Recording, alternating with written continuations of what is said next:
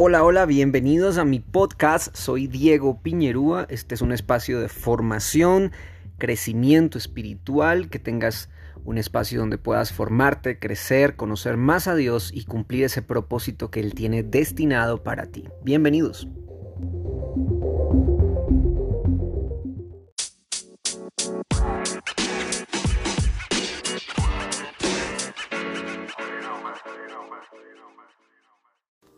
Hebreos 7, 22. Yo te pido, Padre, que tú puedas hablarnos hoy, que puedas llenarnos de tu palabra. Gracias por este espacio, Señor, donde nos permites formar. Que tu nombre Jesús sea glorificado y que la palabra sea clara, concreta, precisa en el nombre de Jesús. Amén. Debido a este juramento, Jesús es quien garantiza este mejor pacto con Dios. El mejor pacto está escrito en el versículo 21 y es tú eres sacerdote para siempre. Tú eres sacerdote para siempre. En el versículo 23 dice, hubo muchos sacerdotes bajo el sistema antiguo, diga conmigo sistema antiguo, porque la muerte les impedía continuar con sus funciones. Pero dado que Jesús vive para siempre, su sacerdocio dura para siempre. Por eso puede salvar una vez y para siempre a los que vienen a Dios por medio de Él, quien vive para siempre, a fin de interceder con Dios a favor de ellos. 26, Él es la clase de sumo sacerdote que necesitamos. Diga conmigo, lo necesitamos. Porque es santo y no tiene culpa ni mancha de pecado. Él ha sido apartado de los pecadores y se le ha dado lugar de más alto honor en el cielo. A diferencia de los demás sumos sacerdotes, no tiene necesidad de ofrecer sacrificios cada día. Ellos los ofrecían primeramente por sus propios pecados y luego por los del pueblo.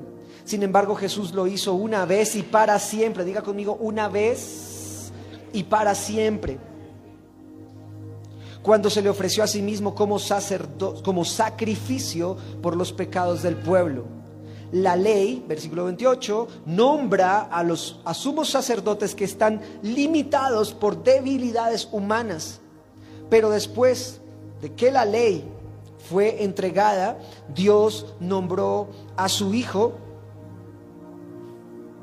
mediante un juramento y su Hijo ha hecho el, ha sido hecho el perfecto sumo sacerdote para siempre. Capítulo 8, versículo 1. El punto principal es el siguiente. Tenemos un sumo sacerdote quien se sentó en el lugar de honor a la derecha del trono de Dios Padre majestuoso en el cielo.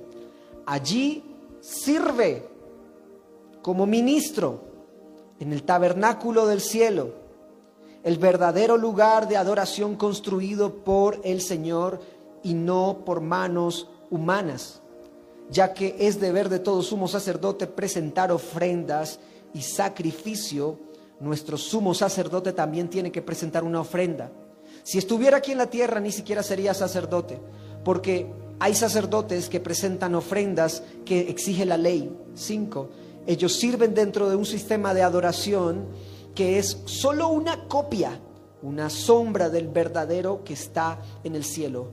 Pues cuando Moisés estaba por construir el tabernáculo, Dios le advirtió lo siguiente, asegúrate de hacer todo según el modelo que te mostré aquí en la montaña. Pero ahora Jesús, nuestro sumo sacerdote, se le ha dado un ministerio que es muy superior al sacerdocio antiguo, porque Él es, que es mediador a nuestro favor de un mejor pacto con Dios basado en mejores promesas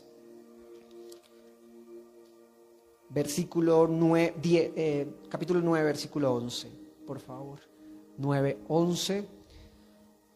Entonces Cristo ahora ha llegado a ser el sumo sacerdote porque sobre todas las cosas buenas, por sobre todas las cosas buenas que han venido, Él entró en ese tabernáculo superior y más perfecto que está en el cielo, el cual no fue hecho por manos humanas ni forma parte del mundo creado.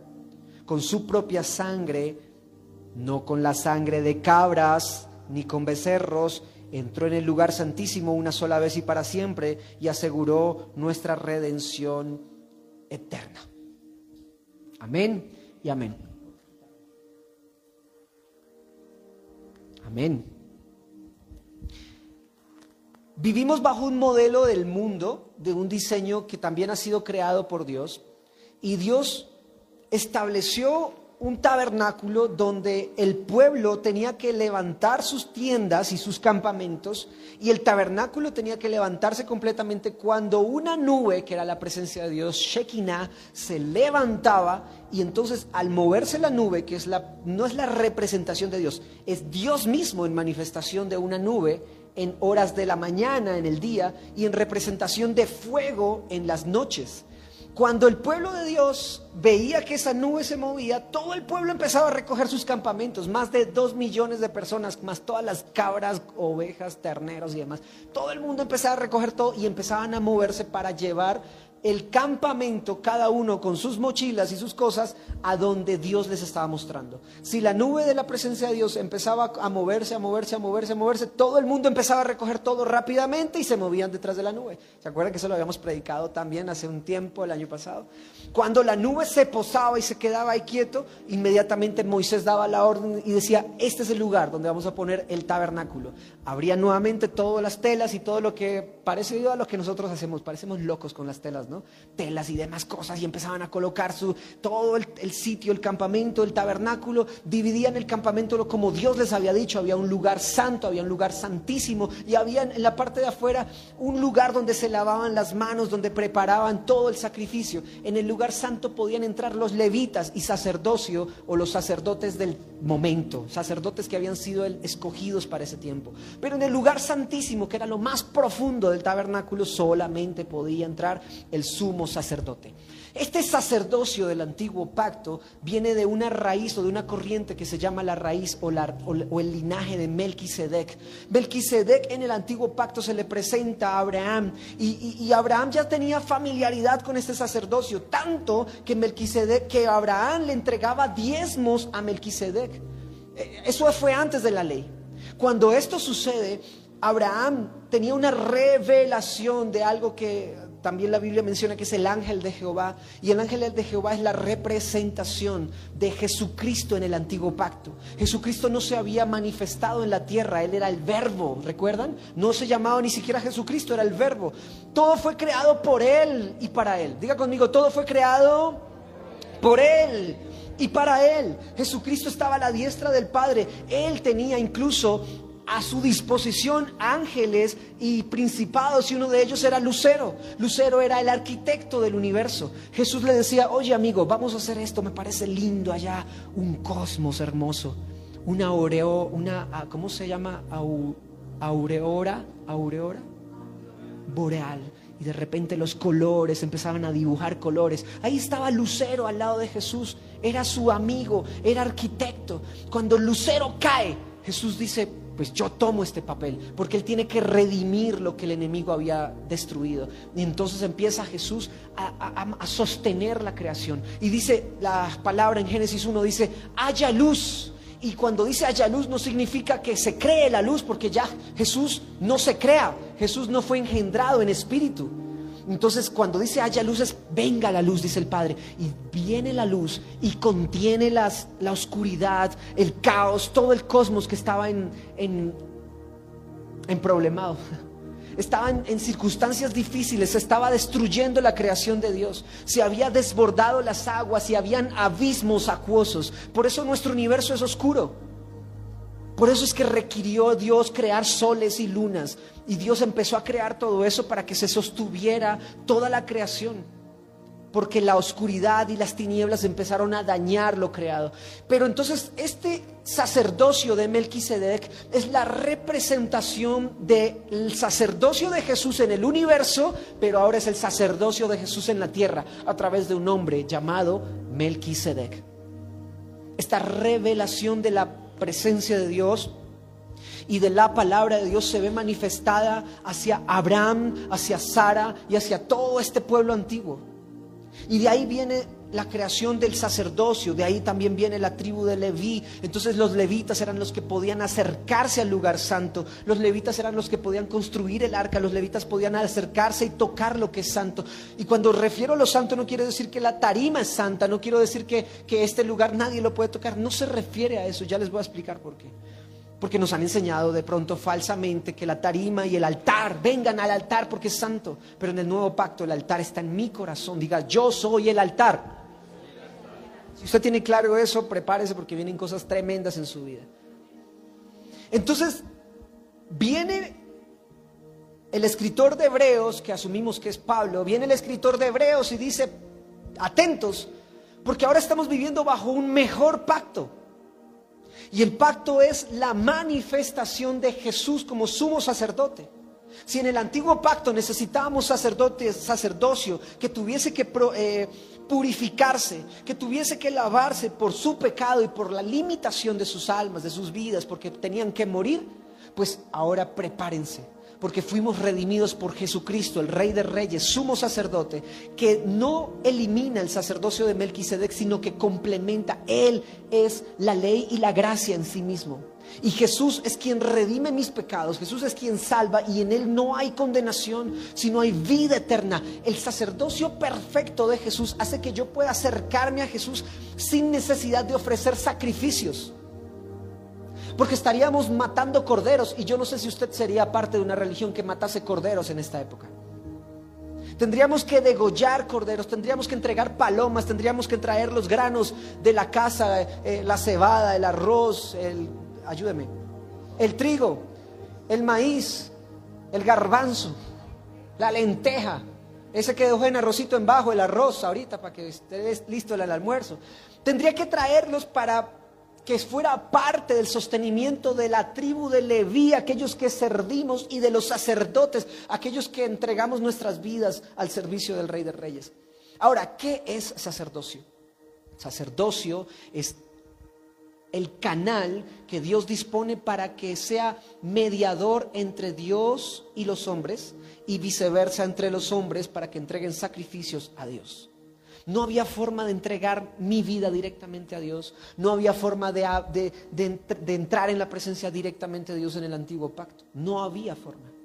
Se, era, se requería de toda una tribu que era específicamente seleccionada para servir en los templos, para servir en el tabernáculo, para ser específicamente purificada para poderse acercar a Dios. No había forma de que tú tocases el arca de la alianza o entrar en el, en el tabernáculo porque eso le pertenecía a Dios. Es como si ustedes tuviesen que traer sus ofrendas y hacer aquí en la calle, en la parte de afuera, la entrega de la ofrenda y el sacerdote es quien entraba al, servicio. El sacerdote es quien hacía todo el acto de purificación y oración. Y el sumo sacerdote y gran sacerdote era el que entraba al lugar santísimo y en el lugar santísimo colocaba las, la ofrenda y entonces ahí estaba el arca de la alianza y estaba la vara que, que reverdeció y estaban las, las tablas de la ley dentro del arca y ahí solamente podría, podía entrar el sacerdote. Porque si entraba el pueblo y entraba con pecado, ¿qué pasaba? Moría. Y el sacerdote tenía unas campanitas en sus túnicas, porque cuando ya no escuchaban las campanitas en sus túnicas, estaba amarrado de la cintura y, y los sacerdotes, los siguientes sacerdotes y los levitas tenían que alar la cuerda, alar la cuerda y sacar al sacerdote arrastrado desde el lugar santísimo hasta ese lugar. Solamente podía entrar una vez al año el sacerdote. Y si Dios aceptaba el sacrificio de ese sacerdote y no estaba en pecado, continuaba un año más de gracia, un año más de jubileo. Pero cuando esto no era posible y cuando Dios veía que el sacerdote, el sacerdocio, no traía una ofrenda grata, que el corazón del sacerdocio no era grato, ese año moría el sacerdote. Entonces, Esa era la limitancia del sacerdote para el tiempo o para este linaje del sacerdocio de Melquisedec. Pablo, o el escritor de Hebreos, menciona que ahora nosotros ya no dependemos del sacerdocio de Melquisedec, porque somos una copia de lo mismo que está sucediendo en el cielo y esto es maravilloso. Dios envía a su Hijo unigénito a la muerte de cruz para el derramamiento de sangre, para que todo aquel que en Él crea no se pierda, sino que tenga vida eterna. Y Dios, después de haber cumplido ese propósito, el Padre envía a su Hijo, el Hijo es crucificado, muerto, sepultado, resucitado, asciende a la presencia del Padre, se sienta a la diestra del Padre y está ahí juntamente con el Padre gobernando, pero se crea un nuevo tabernáculo y el tabernáculo que había sido colocado en la tierra, el tabernáculo que el pueblo tenía que venir y entrar y, ofrecer sacrificio, ahora se está manifestando aquí arriba en la presencia de Dios. Está sentado eh, Jesucristo a la diestra del Padre y dice que constantemente está mediando, o sea, intercediendo. Ahora Él es nuestro sacerdocio en los cielos. ¿Qué es lo que hacemos nosotros en la iglesia? Estamos copiando el diseño del cielo. Ah, necesito dos sillas y dos personas aquí arriba. Dos sillas y dos personas aquí arriba. Listo, viene William y viene... Ven, William. Entonces, está el padre que es Sandro, siéntate por favor, Sandro. Está William. William te toca una responsabilidad tremenda porque eres la representación de Jesús literalmente. William, Sandro, fuimos creados a imagen y semejanza de Dios. Si yo quiero ver a Dios, mírele los ojos a una persona a su lado. Los puede tener tristes, aburridos, con pecado, con lo que tú quieras, pero somos el reflejo de Dios en la tierra. Dice que está sentado a la diestra del Padre, el mismo diseño en la tierra. El Hijo está intercediendo al Padre por el pueblo.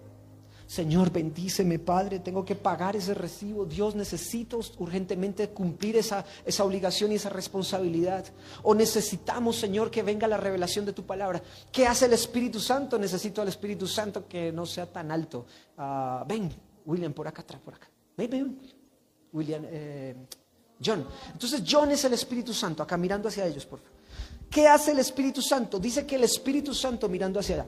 El Espíritu Santo clama e intercede por mí y mis oraciones las manifiesta como con gemidos indecibles. Señor, no sé qué hacer, estoy frustrado, estoy llorando, estoy, tengo enfermedad, están pasando una cantidad de cosas, estoy aquí en el suelo, estoy en un nivel de, tierra, estoy en un nivel de carne donde la naturaleza humana jala, donde la naturaleza humana me hace pecar, pero entonces estoy clamando y el Espíritu Santo me conoce, es mi mejor amigo en la tierra. Él sabe quién soy yo, Él sabe mis necesidades, Él sabe lo, cómo sufro. Él sí me conoce. Y entonces el bien, esto que les estoy contando es 100% Biblia. Él viene, recibe mi oración porque dice que yo no sé, Pablo dice que yo no sé cómo orar, no sé cómo, cómo acercarme al Padre, pero, pero soy sellado por el Espíritu Santo. Mi alma le pertenece al Padre porque Jesucristo intercedió por mí en la cruz. Me compró por precio, por precio de sangre. Entonces el, Espíritu Santo ya puede hacer su labor. Antes no. El Espíritu Santo no puede interceder por mí antes de entrar en el pacto de la sangre. Entonces fíjese el sacerdocio cómo se presta. Este sacerdocio está intercediendo por mí. Yo no necesito de nadie más. La Biblia me enseña que necesito al Espíritu Santo para que interceda por mí. El Espíritu Santo intercede y lleva mis oraciones al Hijo. Y el Hijo dice que está cumpliendo constantemente, constantemente está estableciendo sacerdocio celestial en un tabernáculo en el cielo. Mientras que yo estoy en la tierra y estoy aquí orando y estoy clamando y estoy pidiéndole a Dios y tengo un intercesor que es el Espíritu Santo, el Espíritu Santo envía mi clamor al, Hijo. Y el Hijo dice que clama a mí, intercede por mí, es mediador entre Dios y los hombres. ¿Cuántos dicen amén a eso? es mediador entre Dios y los hombres. Entonces, tengo acceso, dice la escritura, a través, el escritor de, ese, versículo no lo tengo ya mismo, pero dice que, creo que está en Mateo, pero no importa, dice que Jesús dice, yo no necesito ya clamar a ustedes por el Padre, porque mi Padre les ama tanto que ustedes tienen acceso directo al Padre. ¿Qué fue lo que se rompió cuando Jesucristo fue crucificado? ¿Qué fue lo que se rompió cuando Jesucristo eh, derramó su última gota de sangre? Algo se rompió en la tierra. ¿Qué fue? El velo del templo. Entonces el sacerdocio, entonces el sacerdocio en la tierra queda limitado.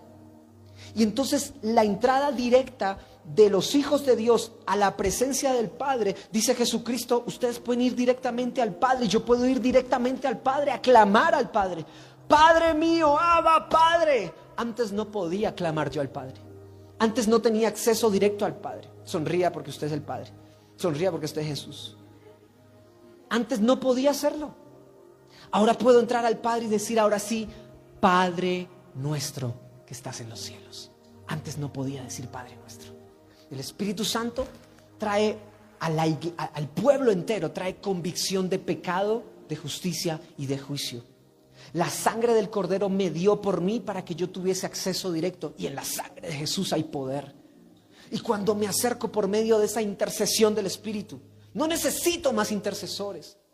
No necesito, y se los iba a decir, no necesito vasos de agua para sanarme.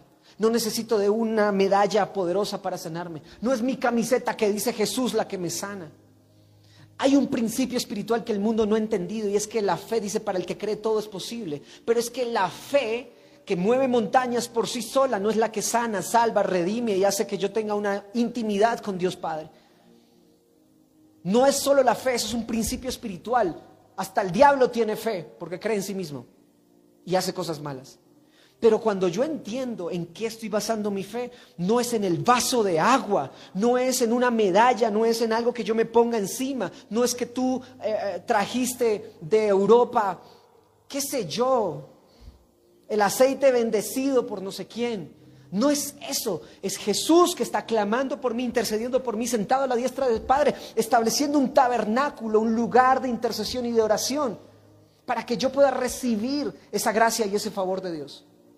¿Y nosotros qué seguimos haciendo en la tierra? Seguimos clamando, Abba Padre, Abba Padre, te amamos cuando se conecta la alabanza del pueblo, cuando tú te sientas en primera fila y se conecta la alabanza del pueblo y tú vibras en esa adoración eterna y te conectas con la adoración, se conecta el bajista con el que está ya diciendo aleluya, se conecta la batería y se dieron cuenta cómo fluye, que es muy diferente.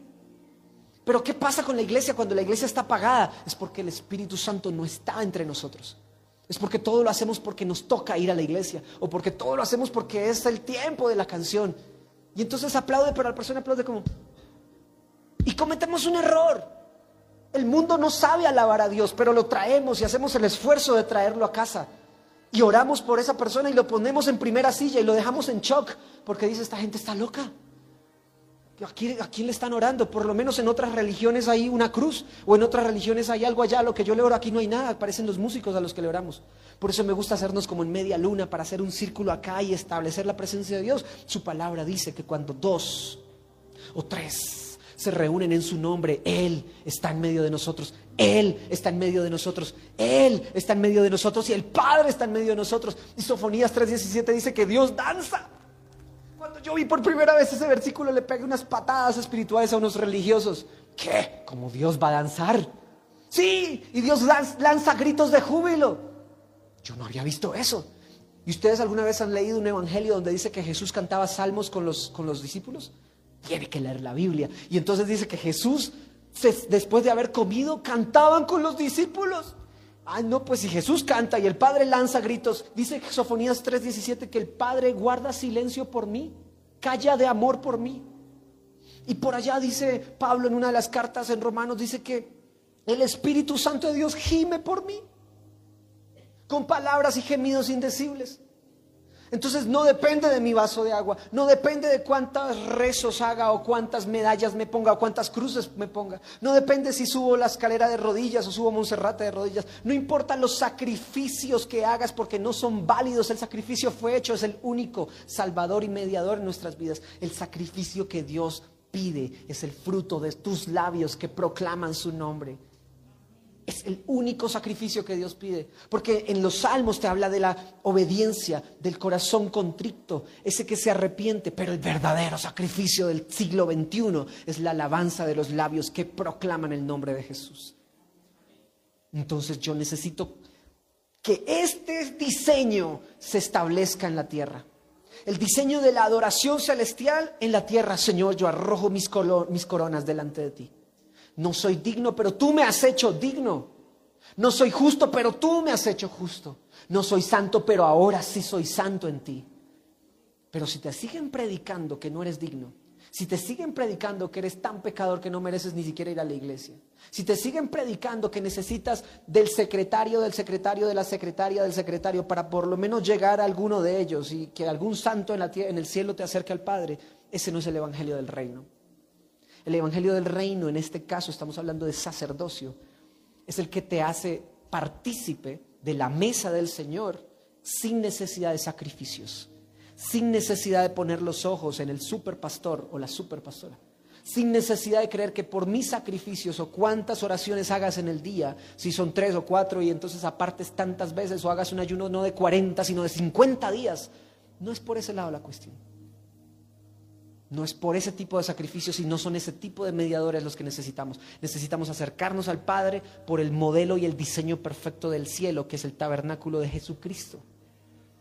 Y cuando rendimos adoración en la tierra, póngale cuidado a esto, cuando rendimos adoración en la tierra, dice que el Salmo 68, ayúdate, ayúdame a levantar, el Salmo 68, levántate Dios de tu trono y sean establecidos, se aparten de ti todos tus enemigos levántate, Padre, de tu trono, para que tu reino se establezca en la tierra.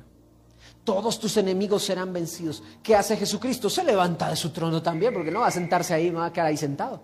No, Él se levanta de su trono y empieza a establecer reino. Y empezamos a cantar, la sangre de Cristo tiene poder.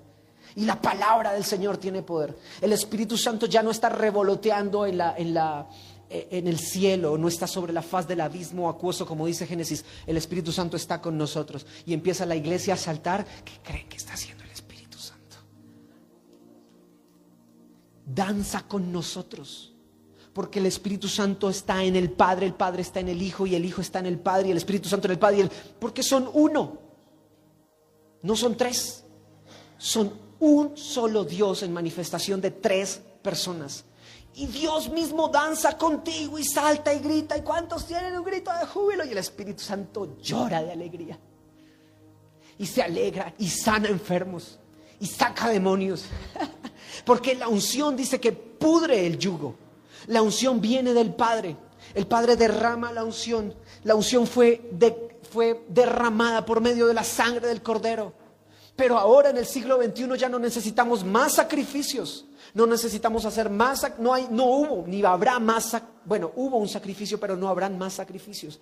Ya fue entregado un solo sacrificio por la redención de la humanidad. Entonces, ahora qué hay que hacer? Derramar la misma unción en la tierra. Y por eso viene por primera vez la persona y dice, pero ¿qué estoy sintiendo? Siento fuego. Es el Espíritu Santo. Siento un calor, ¿qué pasa? Me están temblando las manos y estoy llorando. Es el Espíritu Santo. No solamente es un domingo, puede ser un fin de semana en tu casa, puede ser con un café, con una pizza, puede ser en un baño, en un aeropuerto, puede ser dentro del avión, puede ser en un aeropuerto, en cualquier lugar donde Dios te lleve, se establecerá el mismo diseño del Padre, del Hijo, del Espíritu Santo. Necesitamos un solo mediador. Necesitamos establecer el mismo diseño en la tierra. Necesitamos cantar, adorar, establecer reino para que el nombre de Jesús sea exaltado porque todo fue creado por Él y para Él, dice la palabra. Si el nombre de Jesús es, glorificado y exaltado, el Espíritu es glorificado y exaltado, el Padre es glorificado y exaltado. El judaísmo no cree en esto. El judaísmo no cree en este diseño. Los mormones no creen en este diseño, los católicos no creen en este diseño. Hay muchas corrientes doctrinales, incluso hasta cristianas, que no creen en este diseño pero es el diseño del sacerdocio perfecto. No pertenecemos a un sacerdocio humano.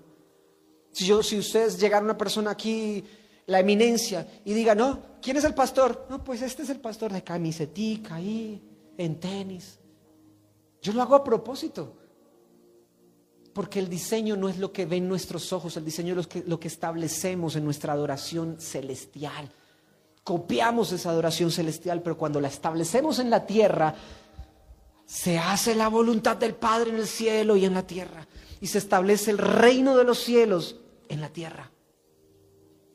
No solamente en la iglesia, en el templo, en tu casa, con tu familia, con nuestros padres, nuestros hermanos.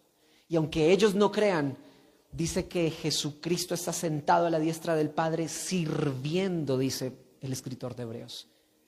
Y si está sentado a la diestra del Padre sirviendo, porque perfectamente podría estar recibiendo adoración y estar rascándose la barriga, ¿cuánto más sus discípulos vamos a estar sirviendo en este siglo para que el reino de los cielos se establezca en la tierra? En el nombre de Jesús.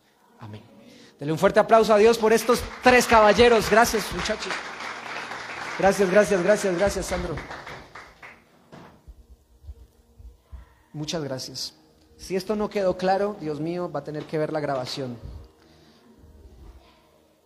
Hebreos 10, versículo 1, el sistema antiguo bajo la ley de Moisés era solamente una sombra, un tenue anticipo de las cosas buenas por vivir. Diga, diga conmigo esto, estamos viviendo los tiempos buenos, no las cosas buenas en sí mismas, Bajo aquel sistema se repetían sacrificios de animales y sacrificios de ovejas y corderos una y otra vez, año tras año, pero nunca pudieron limpiar por completo a quienes venían a adorar. Si los sacrificios hubieran podido limpiar por completo, entonces habría dejado de hacerlos, porque los adoradores se habrían purificado una sola vez y para siempre, y habrían desaparecido los sentimientos de culpa.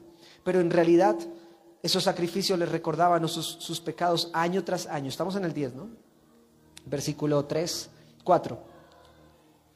Pues no es posible que la sangre de los toros, la sangre de las cabras quiten los pecados. No es posible que un vaso de agua quite los pecados y sane un enfermo. No es posible que una oración a un santo en el cielo sane enfermos e interceda por mí. No es posible que las religiones del mundo con diferentes doctrinas y diferentes dogmas de fe lleguen a un mismo Dios. No es posible. Dios me puso en el corazón hace un resto de tiempo, bastante tiempo, hacer un discipulado, un diplomado, un seminario de religiones. Así que vamos a hacer un, vamos a hacer un seminario de religiones y sectas. Y nos vamos a dar cuenta que todos veníamos de las mismas mentiras y que la única verdad, la única solución, el único camino, la única fuente de vida es Jesús. Cuando le pregunten a usted qué religión es, ni se le ocurra responder.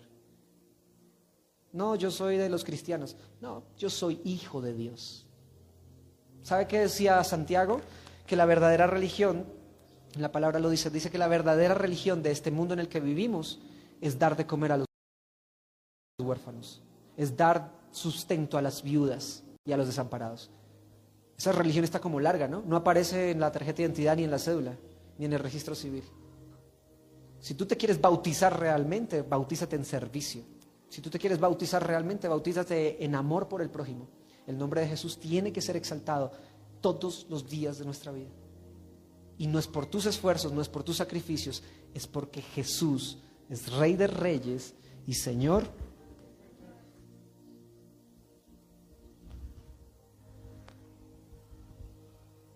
Sea el nombre de Jesús exaltado. Alguien que le dé un aplauso a Jesús por eso.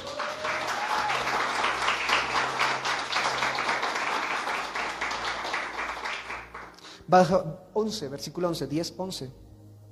Bajo el antiguo pacto, el sacerdote oficiaba de pie, oficia de pie delante del altar día tras día, ofreciendo los mismos sacrificios una y otra vez, los cuales nunca pueden quitar pecados. Pero nuestro sumo sacerdote se ofreció a sí mismo, a Dios, como un solo sacrificio por los pecados, valió, válido para siempre. Luego se sentó en lugar de honor a la derecha de Dios y allí espera hasta que sus enemigos sean humillados y puestos por debajo de sus pies.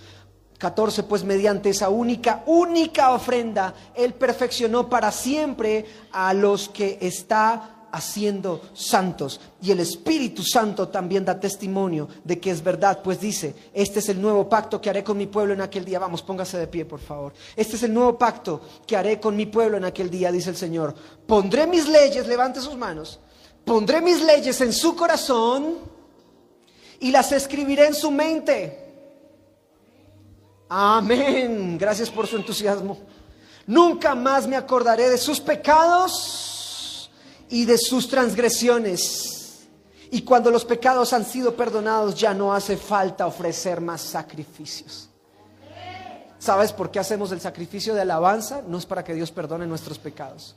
Es porque le damos gracias porque nos salvó y redimió.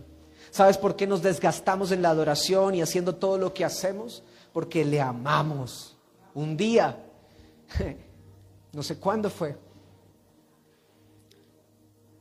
le envié una foto a mi mamá de lo que estaba sucediendo en la iglesia. Y la respuesta por WhatsApp, porque estábamos en plena reunión, le dije, mamá, mira qué lindo lo que estamos haciendo.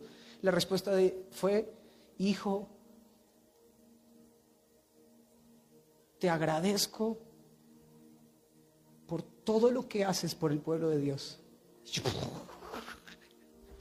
Fue como si Dios mismo me hubiese hablado.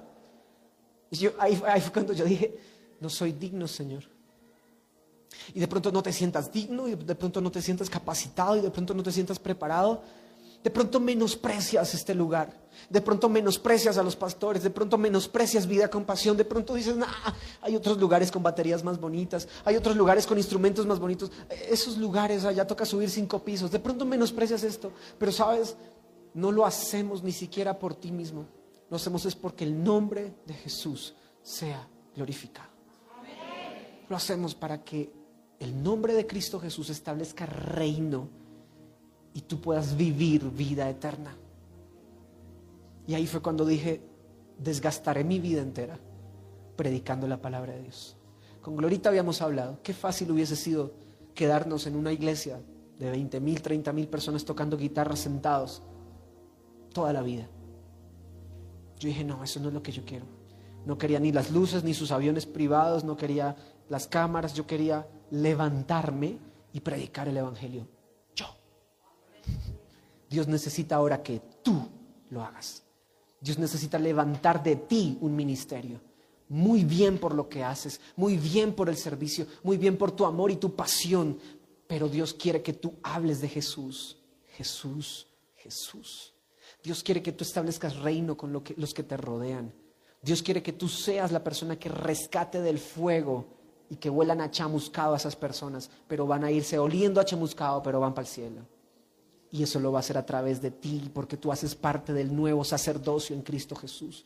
Levante las manos los que son discípulos de Jesús. Tú eres sacerdote del nuevo pacto. Ya no haces parte del sacerdocio de Melquisedec. Y aunque en la tierra y en la carne pudiésemos ser parte del sacerdocio de Melquisedec, en el cielo hay un sacerdocio que está pensando en mí, que está rescatándome, que está salvándome, que está siempre constantemente intercediendo por mí y el Espíritu Santo está entre, entre nosotros. Yo puedo sentir su presencia en esta hora y sé en el nombre de Jesús que hay un alto grado de responsabilidad al recibir esta palabra y al decirte que tú eres el sacerdocio del nuevo pacto. Ministros competentes del nuevo pacto para establecer evangelio de reino aquí en la tierra. El ministro establece reinos sana enfermos. El ministro sí le duele la cabeza, sí se puede enfermar, pero el ministro sabe de parte de Dios que tiene que establecer lo que Dios le dijo que tenía que hacer. Conquistadores, conquistadores aquí en Estados Unidos, en Argentina, en Panamá, donde Dios te ponga, conquistadores Vayan, hagan discípulos en todas las naciones, sanen enfermos, saquen demonios, enseñen lo que yo les he enseñado y bautícenlos en mi nombre, dice el Señor. Bautícenlos en el nombre del Padre, del Hijo y del Espíritu Santo. Porque los he bendecido con toda bendición, por tanto vayan y den fruto, mucho fruto. Sojuzguen, vayan, conquisten. Eso no lo logramos unos solos o unos pocos los domingos. Eso lo logramos todos.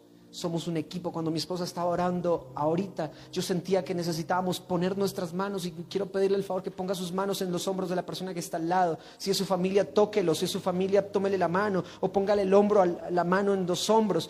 Porque somos un solo cuerpo. Júntense esas dos filas allá atrás. Júntense. no, no hagan ese hueco acá. Júntense. Somos un solo cuerpo. Y si el solo cuerpo que siente, que le duele, que crece, Él es la cabeza. Jesús es la cabeza. Y nosotros somos su cuerpo. Ahora sí, Jesús es la cabeza. Toda dirección viene de Él. Toda dirección y toda unción viene de Él. Ahora lo que hay que hacer es extender las manos. Vamos, ¿quiénes son manos? Los que están a, los, a los lados, extienda sus manos. Los que están ahí en el centro, siéntase como el pecho, como el corazón, como el cuello de Jesús. Siéntase como las piernas, siéntalas. Y en el nombre de Jesús, Señor, yo quiero ser ese sacerdote que tú estás llamando para este nuevo tiempo. Yo quiero ser ese sacerdote que tú estás llamando para este tiempo, para este siglo. Yo quiero ser ese sacerdocio, Señor. Que el nombre de Jesús sea glorificado por siempre en nuestros corazones. Señor, nos humillamos delante de ti y te pedimos, Padre, que tu nombre sea establecido en la tierra como en el cielo. Nos humillamos en tu presencia y declaramos, Señor, que el favor, la sangre del Cordero, derramada una única vez y para siempre, y el sacrificio de una sola vez, se ha establecido en este lugar, en nuestros corazones. Señor, bajo ese pacto, Señor, consagramos cada cabeza, cada hogar, cada familia, cada apellido, cada nombre. Señor, queda consagrado a tu presencia. Tú, Señor, eres el sumo sacerdote.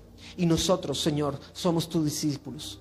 Nosotros, Señor, somos ese cuerpo, esos levitas que tú has consagrado, Señor, para ser tu mano derecha, tu mano izquierda, tus piernas, tus pies, tu corazón. En el nombre de Jesús, sostendremos tu nombre en alto porque tú eres cabeza. Y tú, Señor, nos llevarás de gloria en gloria y de victoria en victoria para que tus propósitos y tu nombre sea glorificado en nosotros.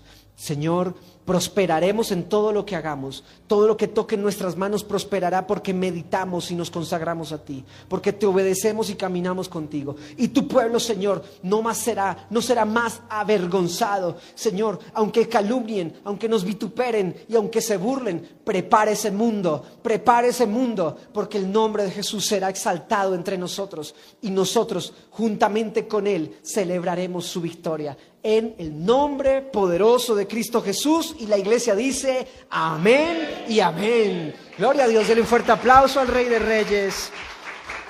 Aleluya.